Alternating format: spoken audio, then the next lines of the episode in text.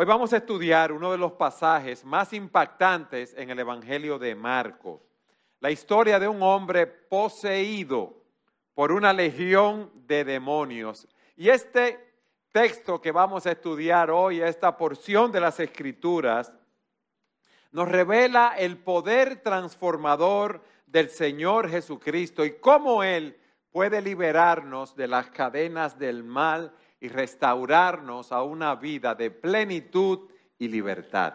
Y con eso en mente, yo quiero que ustedes me acompañen al Evangelio de Marcos en el capítulo 5 y vamos a leer de los versículos 1 al 20. Marcos capítulo 5.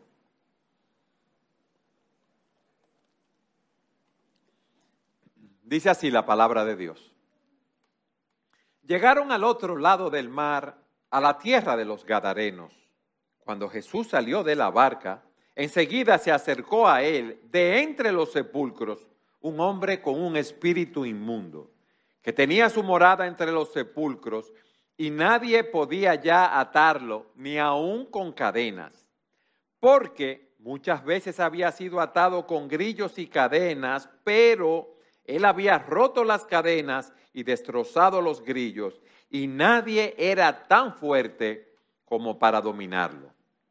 Siempre, noche y día, andaba entre los sepulcros y en los montes dando gritos e hiriéndose con piedras. Cuando, cuando vio a Jesús de lejos, corrió y se postró delante de él y gritando a gran voz dijo, ¿qué tengo yo que ver contigo, Jesús, Hijo del Dios Altísimo? Te imploro por Dios que no me atormentes, porque Jesús le decía, sal del hombre espíritu inmundo. ¿Cómo te llamas? le preguntó Jesús. Me llamo Legión, respondió, porque somos muchos. Le rogaba entonces con insistencia que no los enviara fuera de la tierra. Había allí una gran manada de cerdos paciendo junto al monte, y los demonios le rogaron diciendo, envíanos a los cerdos para que entremos en ellos. Jesús les dio permiso y saliendo los espíritus inmundos entraron en los cerdos y la manada, unos dos mil, se precipitó por un despeñadero al mar y en el mar se ahogaron. Versículo 14. Los que cuidaban los cerdos huyeron y lo contaron en la ciudad y por los campos. Y la gente vino a ver qué era lo que había sucedido. Vinieron a Jesús y vieron al que había estado endemoniado, sentado, vestido y en su cabal juicio, el mismo que había tenido la legión y tuvieron miedo. Los que lo habían visto le describieron cómo le había sucedido esto al endemoniado y lo de los cerdos. Y comenzaron a rogar a Jesús que se fuera de su región. Al entrar él en la barca, el que había estado endemoniado le rogaba que lo dejara ir con él. Pero Jesús no se lo permitió, sino que le dijo, vete a tu casa, a los tuyos, y cuéntales cuán grandes cosas el Señor ha hecho por ti y cómo tuvo misericordia de ti. Y él se fue y empezó a proclamar en Decápolis cuán grandes cosas Jesús había hecho por él. Y todos se quedaron maravillados. El versículo 1 nos dice que el Señor Jesucristo llega a la región de los Gadarenos. ¿Recuerdan lo que vimos la semana pasada? Ellos habían atravesado una fuerte tormenta. Pensaban que iban a morir los discípulos. El Señor calmó el viento y las olas y llegan a la otra orilla, a la tierra de los Gadarenos. Imagínense la escena, cómo esos hombres vienen cansados después de la tensión y el estrés que tuvieron con esa tormenta la noche anterior. Y dice en el versículo 2, cuando Jesús salió de la barca, enseguida se acercó a él de entre los sepulcros un hombre con un espíritu inmundo, un hombre con un espíritu maligno, un hombre que estaba endemoniado. Imagínense lo que era ver eso acabando uno de atracar la barca en tierra. Eso nos enseña a nosotros que tú puedes pasar una tormenta como vimos la semana pasada y eso no te garantiza que todo va a estar color de rosa. Porque miren cómo detrás de esa tormenta aparece este hombre endemoniado. Y la posesión demoníaca es una realidad. Es un fenómeno misterioso, pero es completamente real. Se caracteriza porque uno o más espíritus controlan totalmente a una persona, como veremos. Dominan la mente, el cuerpo y la voz de esa persona. Es una experiencia espiritual y sobrenatural que va más allá de cualquier explicación científica, psicológica o médica. Ahora, déjeme aclarar esto. Si una persona presenta un comportamiento extraño porque sufra de alguna enfermedad mental, emocional o que tenga tendencias a hacerse daño a sí mismo, no significa que está poseído por un demonio. Para que no estemos diciendo, este está poseído, aquel no está poseído por un demonio. Dice la Escritura que todos nosotros hemos pecado, que todos nosotros estamos destituidos de la gloria de Dios, fruto de las enfermedades que vienen al mundo por el pecado, podemos experimentar diferentes enfermedades en nuestras vidas, ya que el pecado ha corrompido nuestros cuerpos, nuestras mentes, nuestras emociones. Pero en este caso que estamos viendo aquí, como dice la Escritura, había una posesión demoníaca. Pero también déjenme aclararle algo. No todas las posesiones demoníacas se manifiestan de esa manera.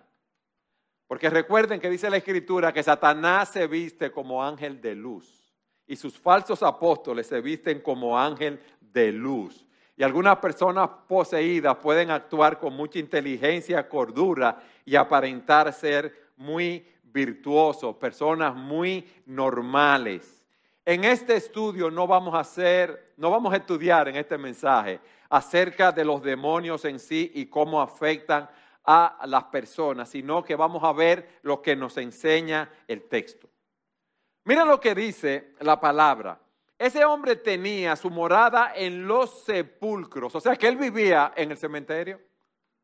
Él vivía en el Cristo Redentor, en, el, en cualquiera de esos cementerios. Ahí era que él tenía su morada. O sea que él se pasaba mañana, tarde y noche en medio de las tumbas, vagando en medio de, de esa situación. Y eso nos dice que este hombre tenía una desesperanza total.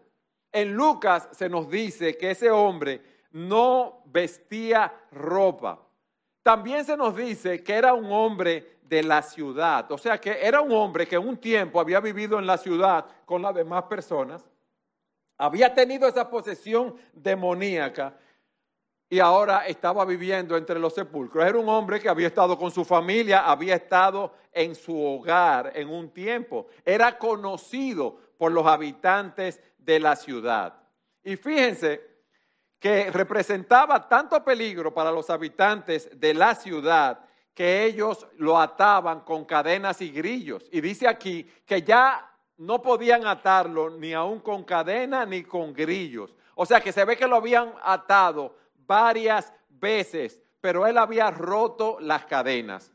Imagínense usted, usted caminando por un camino cercano ahí a los sepulcros, cualquier camino allí en, en esa tierra de los Gadarenos, y que le saliera este hombre de repente, desnudo, con el pelo largo, como estaba, así sucio quizás. Y dice que nadie lo podía dominar. O sea que tenía una fuerza sobrenatural. Nadie lo podía dominar, nadie lo podía amansar, nadie lo podía controlar. Y en Mateo, hablando, se nos dice que esos demonios eran feroces, violentos. O sea que nadie podía pasar por ese camino. Pero también se nos dice en el versículo 5, mírenlo ahí ustedes, siempre noche y día andaba entre los sepulcros y en los montes, dando gritos e hiriéndose con piedras. Era un grito como aullando continuamente. Y nos dice que él sería a, sí mismo con piedras filosas. O sea, que imagínense una persona que se, se zanja, se hiere con sangre seca en el cuerpo, desnudo, eh, una persona con el pelo largo, una persona descuidada, una persona que no eh, se bañaba, gritando continuamente de noche y día. Fíjense, no era algo ocasional, no era que él gritaba de 5 de la tarde a 5 de la mañana, no era continuamente en esa situación de angustia. Imagínense ustedes el ver a ese hombre, saber que ese hombre estaba allí o escuchar esos gritos que parecían aullidos continuamente. Era algo aterrador. Y la pregunta que nos hacemos es, ¿cómo llegó ese hombre a esa condición? ¿Qué pasó que esos demonios tuvieron lugar en su vida? En el pasaje que hemos leído no lo dice, pero hay algo que sí debemos saber, como dije al principio, los demonios existen, hay huestes espirituales de maldad y están activos hoy en día. Son peligrosos, son poderosos y son destructivos. Y quizás él de una u otra forma se había expuesto a esta influencia demoníaca, porque hay personas que sin saberlo rinden culto a los demonios y a Satanás. Por ejemplo, se nos habla en el Antiguo Testamento, en Deuteronomio, cuando los israelitas ofrecían o personas que ofrecían sacrificios de, niños, de personas, ofrecían sacrificios a los demonios y no a Dios. Cuando los israelitas seguían las prácticas de los pueblos que estaban a su alrededor y sacrificaban niños. Eso era algo eh, completamente satánico, porque detrás de esos ídolos, detrás de esos sacrificios, detrás de todo ese tipo de prácticas que no agradan a Dios, como vamos a ver, está Satanás utilizando eso para atrapar a esas personas. Y tú dirás, bueno, pero yo no tengo ningún tipo de práctica como eso. Miren lo que dice Deuteronomio 18. Versículo 10. No se ha hallado en ti nadie que haga pasar a su hijo o a su hija por el fuego. Bueno, nadie aquí hace eso. En la antigüedad, eh, muchos pueblos sacrificaban al dios Moloch y, y sacrificaban a sus niños, lo ponían en el fuego como un sacrificio.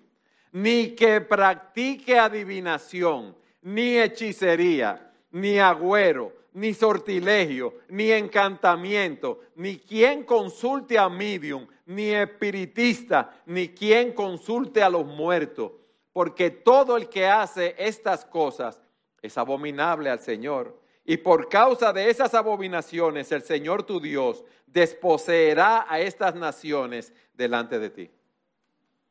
O sea que si tú todos los días por la mañana mira tu horóscopo para ver eh, cómo, qué te dicen los astros, chequea la brujería, la santería, leer la mano, tirar la baraja, la carta para que te digan lo que hay.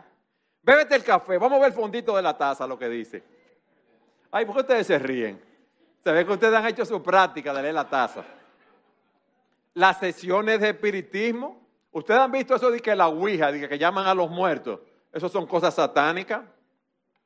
Pero yo le voy a decir algo, y arreglar los números de la lotería.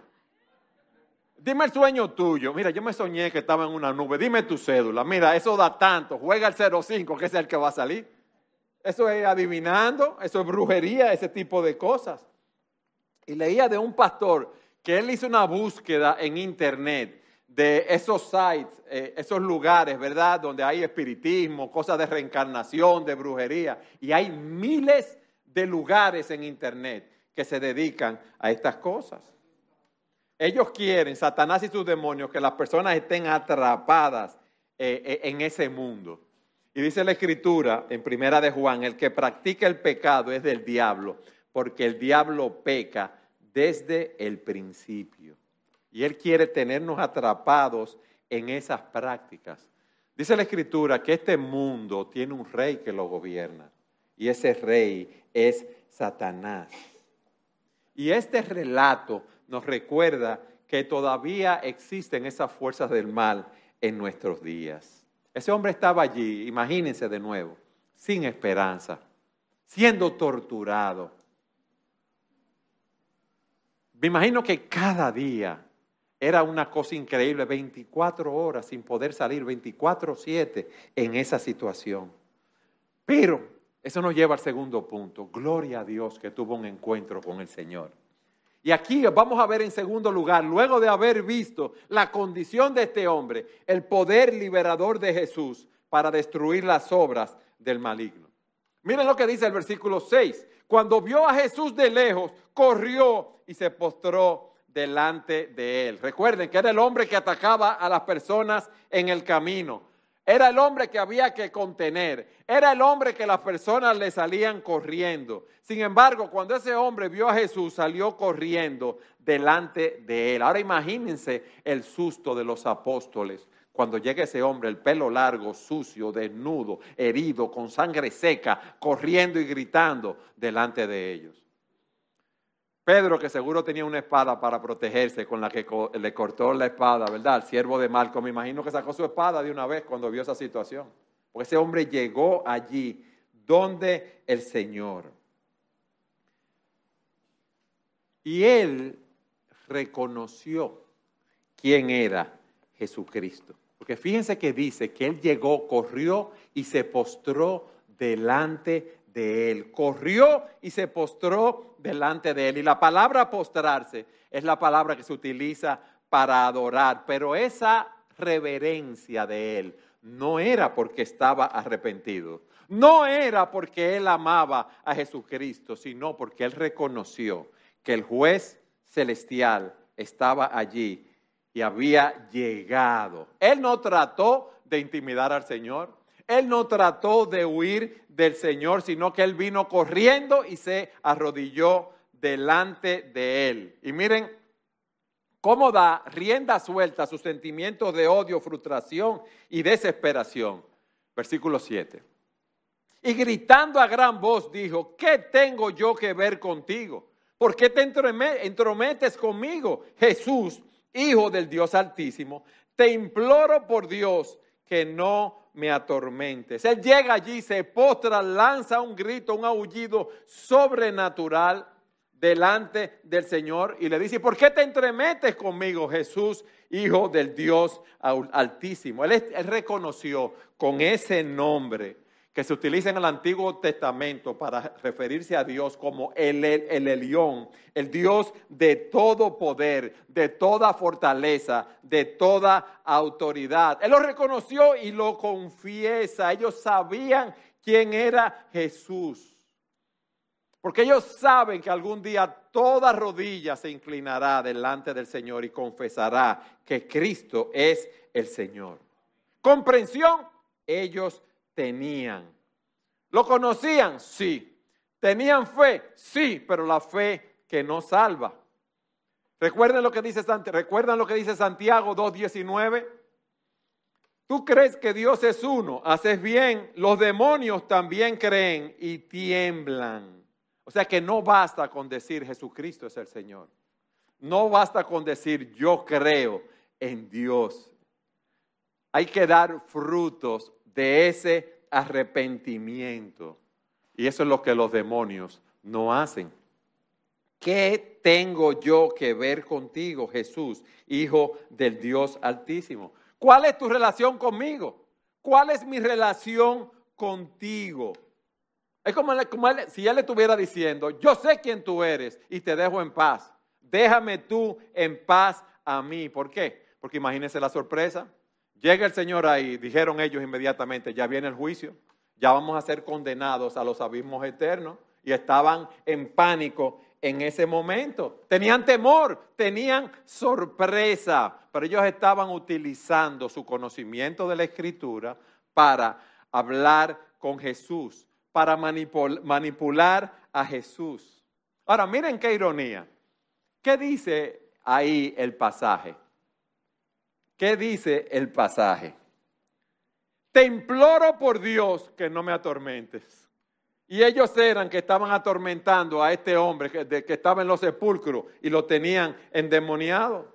Fíjense cómo ellos quieren utilizar a Dios, a Jesús, para su propio beneficio. Ellos le están pidiendo a Jesús que sea amable con ellos basándose en el nombre, en el carácter bondadoso de Dios. Es algo que a los demonios no le importa, pero lo utilizan a conveniencia. Ellos tienen ese hombre en una condición deplorable y miren lo que ellos le dicen al Señor. En Mateo le dice, ha venido aquí a atormentarnos antes de tiempo, porque ellos entendían y así era que no era el momento de que ellos fueran condenados, pero ellos sabían que ellos estaban delante del Rey de Reyes, del Señor de Señores, del Elión, de aquel que habría de juzgar a los vivos y a los muertos.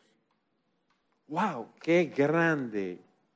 Aquel que los iba a echar a prisiones eternas. Y por eso él dice, por el nombre de Dios, te pido que no me atormentes. Pero miren qué hermosa la respuesta del Señor. El Señor no le hace, se desentiende de la petición del demonio de que no lo atormentara antes de tiempo y le dice, sal del hombre, espíritu inmundo. Y le preguntó, ¿cómo te llamas? El Señor sabía quién era el demonio. El Señor sabía los demonios que estaban ahí.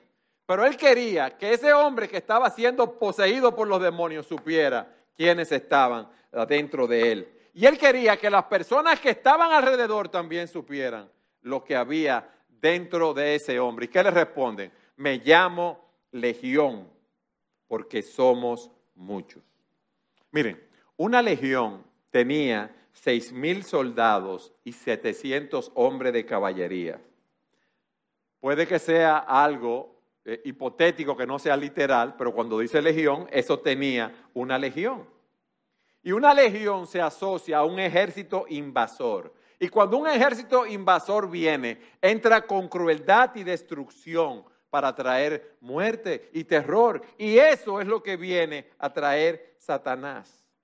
Legión, porque somos muchos. Y eso nos dice lo poderoso que es el maligno. La gran hueste de demonios que tiene bajo sus órdenes. Y el Señor le dice, ¿Cómo te llamas? Para cuando Él los echara afuera, como veremos, se viera el poder de Él actuando sobre Satanás. Y tú sabes lo que nos enseña eso a nosotros, que nosotros no debemos temer a nada ni a nadie, solo al Señor Jesucristo. No importa que sean pocos, no importa que sean muchos. El reino de las tinieblas no es un enemigo para nuestro Señor, porque Él tiene poder y autoridad sobre ellos. Y era hora que el poder de Jesús se viera de esa manera allí. Pero miren en el versículo 10, la petición que hacen los demonios. Les rogaba entonces con insistencia que no los enviara fuera de la tierra. Había allí una gran manada de cerdos paciendo junto al monte. Y los demonios les rogaron diciendo, envíanos a los cerdos para que entremos en ellos. Ellos querían quedarse en esa región. Ellos querían estar allí. Y miren la respuesta del Señor. Jesús les dio permiso, de inmediato les dio permiso. Y saliendo los espíritus inmundos, entraron en los cerdos y la manada, unos dos mil, se precipitó por un despeñadero al mar y en el mar se ahogaron. Imagínense la escena. Primero lo impactante de tener ese hombre endemoniado y luego de que estaba allí la manada de cerdos y que salen todos esos demonios, ¿verdad? No se ven cómo salen, pero toman posesión de todos esos cerdos, dos mil cerdos chillando, tirándose por el despeñadero. Era algo sumamente triste. Ahora imagínense el alivio que tuvo el hombre endemoniado cuando ya todos esos demonios salieron de él. Eso es algo increíble. Hay personas que dicen, mira, ese hombre, ese hombre no estaba endemoniado, él tenía epilepsia o tenía otra enfermedad. El punto aquí es que esa enfermedad de la epilepsia no se le traspasa a 2000 ceros. El poder del Señor. Yo creo que ustedes sepan una cosa, que la sabemos, pero que la reforcemos cada día en nuestros corazones. Satanás no tiene la autoridad final. Él tiene una autoridad temporal. La verdadera autoridad la tiene el Rey de Reyes, el Señor de los Señores, el Todopoderoso, nuestro Señor Jesucristo. Y eso debe eh, llevarnos a caminar confiados continuamente. Esto debe llenarnos de consuelo en nuestras vidas, porque vivimos en un mundo que está lleno de, de problemas, de engaños, de aflicciones, somos personas débiles. Dice la escritura que Satanás anda como un león rugiente buscando a quien devorar. Satanás está tratando de desanimarnos, de desanimarnos, pero ya Cristo triunfó sobre Satanás en la cruz del Calvario, cuando murió por nuestros pecados, cuando resucitó al tercer día, cuando ascendió a los cielos y se sentó a la diestra del Padre Celestial. Gloria a Jesucristo, porque Él es poderoso para evitar que caigamos y para llevarnos sin mancha y con gran alegría a su gloriosa presencia. Por eso en Judas 25 dice, que toda la gloria sea para Él, quien es el único Dios, nuestro Salvador por medio de Jesucristo, nuestro Señor. Toda la gloria, la majestad, el poder, la autoridad le pertenecen a Él desde antes de todos los tiempos, en el presente y por toda la eternidad. Amén. Hermanos, nosotros estamos en una guerra, peleando batallas donde ya somos victoriosos, porque Cristo triunfó en la cruz del Calvario. ¿Qué hemos visto hasta aquí? La condición de este hombre endemoniado, el poder liberador de Jesucristo. En tercer lugar, vamos a ver cuál fue la respuesta de las personas a su alrededor. Versículo 14. Los que cuidaban los cerdos huyeron y lo contaron en la ciudad y por los campos. Imagínense los que cuidaban los cerdos, cuando vieron esa estampida, cuando vieron esa situación, ellos huyeron de ahí.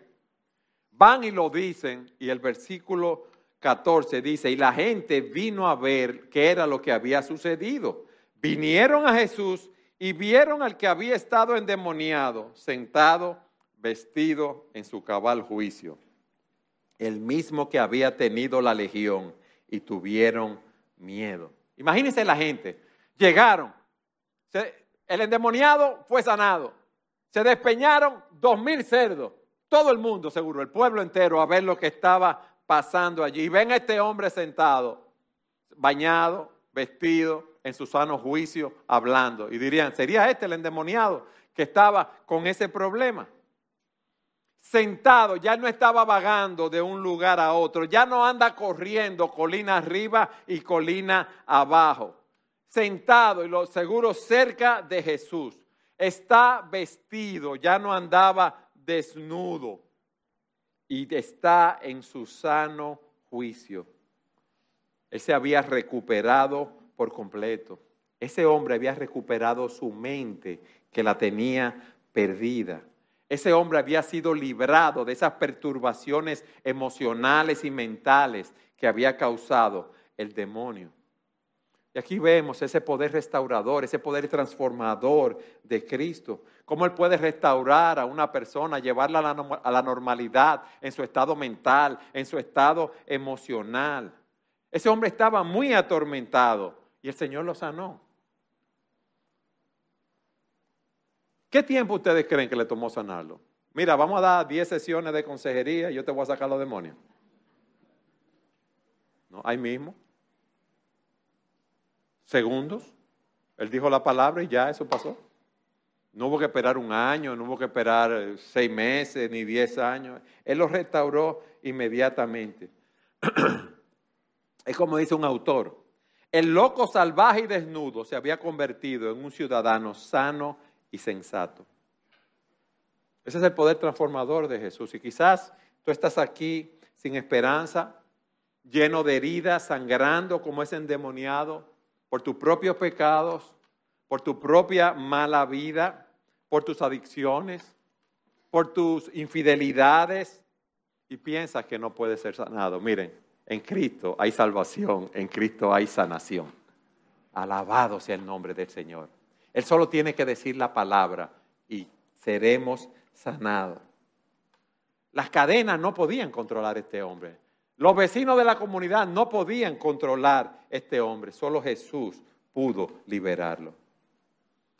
Y miren la reacción de las personas a su alrededor, versículo 15 en su última parte. y tuvieron miedo. Los que lo habían visto les describieron cómo le había sucedido esto al endemoniado y lo de los cerdos. Usted ve una escena así y lo, lógico es que uno va a llegar a decir, pero Dios está aquí, vamos a adorarlo, miren al Señor, miren los milagros que está haciendo. Pero aquí se nos dice que tuvieron miedo, ellos tuvieron terror. Y ellos no dijeron, wow, qué bueno que este hombre fue liberado. Los cerdos los podemos recuperar, eso no importa, eso es algo material, eso es algo perecedero, no. Ellos empezaron a rogar al Señor que se fuera de su lugar, de donde estaba. ¿Por qué? Porque ellos lo que veían era el beneficio económico que ellos tenían con los cerdos. Porque Jesús había venido y había sanado a ese hombre, lo había librado de los demonios. Ese hombre tenía una salvación también. Cristo había obrado en él. Y ellos querían seguir en su rutina de vida. Ellos estaban diciendo, mira, eh, Señor, yo no te entiendo. Yo no sé por qué tú haces lo que haces, ni la forma como lo haces, pero tú estás trastornando mi vida, mis finanzas, y yo quiero que tú te vayas para yo hacer las cosas como yo quiero hacerlas. Señor, déjame en paz. Era lo que le estaban diciendo, en otras palabras. Primero, los demonios, el hombre endemoniado le dicen al Señor que lo dejara en paz, ¿verdad? Ahora ya el hombre está sentado, vestido y en su juicio cabal. Pero ahora son las personas de alrededor del pueblo que le están diciendo que lo dejen en paz. En vez de haber una ola de avivamiento por lo que había sucedido, ¿qué había allí? Una ola de rechazo. Y quizás ese sea tu caso aquí en este día. ¿Has visto personas donde Dios ha obrado y están vestidos, sentados en su juicio cabal. Tú has visto la obra de Jesucristo en la vida de muchas personas a tu alrededor. Tú sabes que Jesucristo es el pan de vida. Tú sabes que Jesucristo es el único que puede calmar tu sed. Tú sabes que Jesucristo es el único que puede saciar tu hambre espiritual. Y tú vienes a la iglesia y tú escuchas la palabra predicada. Y tú sabes que es la verdad. Pero le dices al Señor, Señor, no me compliques la vida. ¿Sabe por qué? Porque tú quieres seguir con tus cerdos. Tú quieres seguir en el lodo. Tú no quieres eh, pagar el costo de lo que significa seguir a Jesús. Tú no quieres pagar el costo del mensaje del Evangelio, lo que demanda de ti, porque son demandas desagradables e inquietantes para ti, porque tú quieres seguir en tu estilo de vida pecaminoso. Y le dices al Señor, Señor, mejor vete, yo no quiero perder mi comodidad. No me perturbe, no me inquiete, déjame como estoy. Pero yo te digo algo. Recuerda que el Señor dejó su gloria en los cielos. Dejó la comunión con el Padre y el Espíritu Santo. Dejó la adoración de los ángeles y se humilló y se hizo hombre. Y estando en la condición de hombre, sufrió la muerte de cruz. ¿Tú sabes para qué? Para darnos salvación a nosotros. Él sufrió por nosotros. Él tuvo molestias, él tuvo incomodidades. Y tú le estás diciendo al Señor, yo no quiero perder mi comodidad. Yo te voy a decir una cosa, va a llegar el día en que esa comodidad se va a acabar porque tú te vas a morir. Yo me voy a morir y todos nos vamos a morir. Y el que no esté en Cristo, el que no se haya arrepentido de sus pecados y haya entregado su vida a Jesucristo, confiando en Él para salvación, irá al lago que arde con fuego y azufre. Vas a perder tu comodidad. Pero muchos otros pueden decir, yo no quiero perder mis posiciones, yo no quiero perder mi posición social como el hombre rico que tenía muchos productos y agrandó sus graneros, agrandó sus almacenes y le dice a su alma, alma, bebe, regocíjate porque tienes bienes para mucho tiempo. Y Dios le dijo, necio, esa noche, esta noche vienen a pedir tu alma y lo que has provisto, ¿de quién será?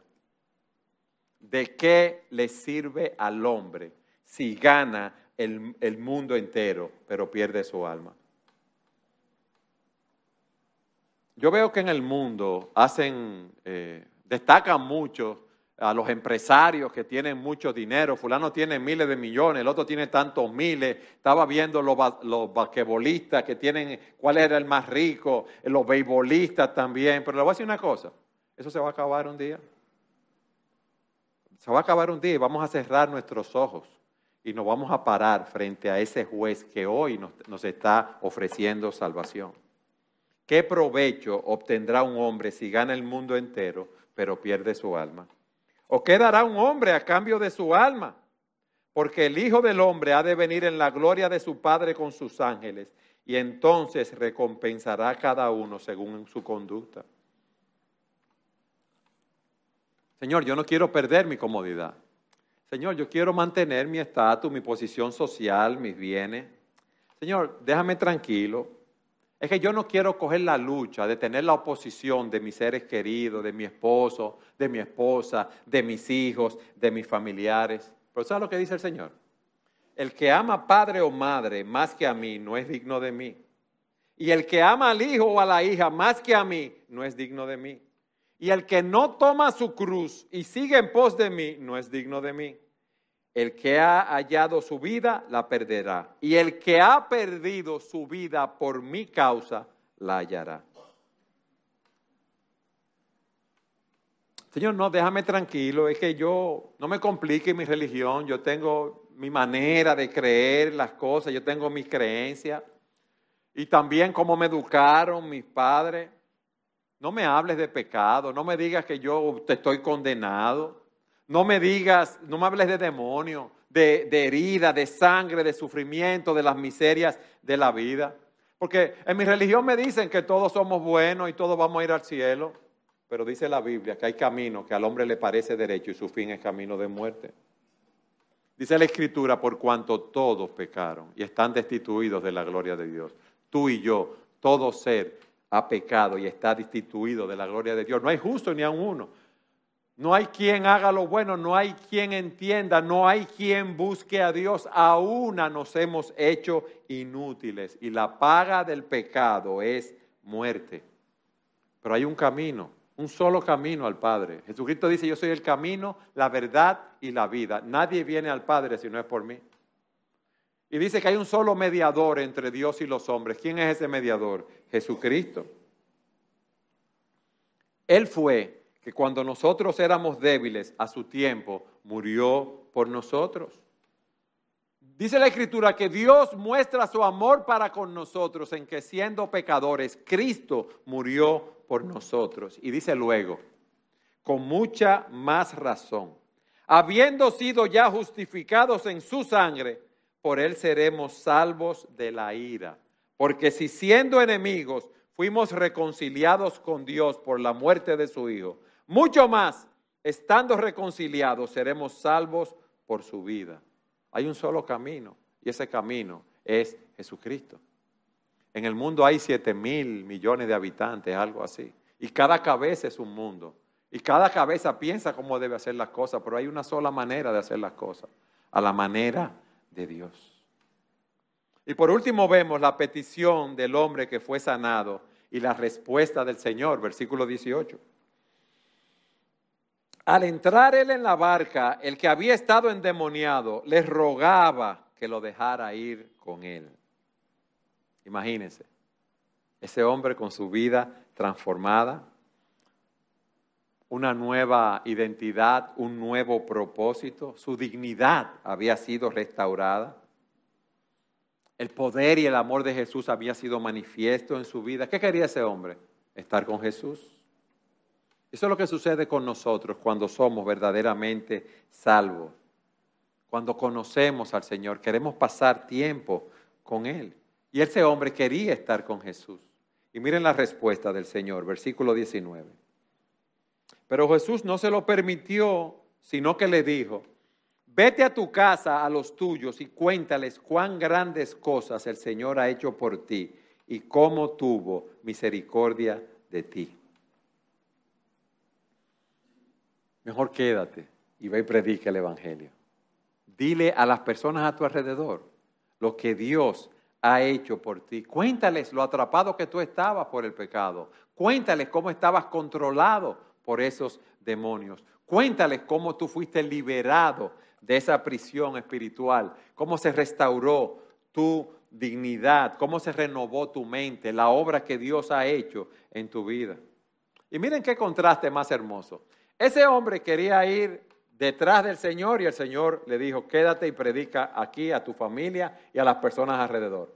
Sin embargo, a los discípulos lo llamó a estar tiempo completo con Él. Eso nos enseña que el Señor tiene un llamado específico para cada uno de nosotros, pero también nos enseña que todos nosotros tenemos un campo misionero en nuestra familia, con nuestro trabajo, en nuestro vecindario, en el colegio, en la universidad. Ve y cuéntales cuán grandes cosas ha hecho el Señor por ti. ¿A quiénes? A los de tu casa a las personas a tu alrededor, no importa que te rechacen, no importa que te digan loco, no importa que te maltraten, no importa que te den la espalda, ve y cuéntales cuán grandes cosas el Señor ha hecho por ti.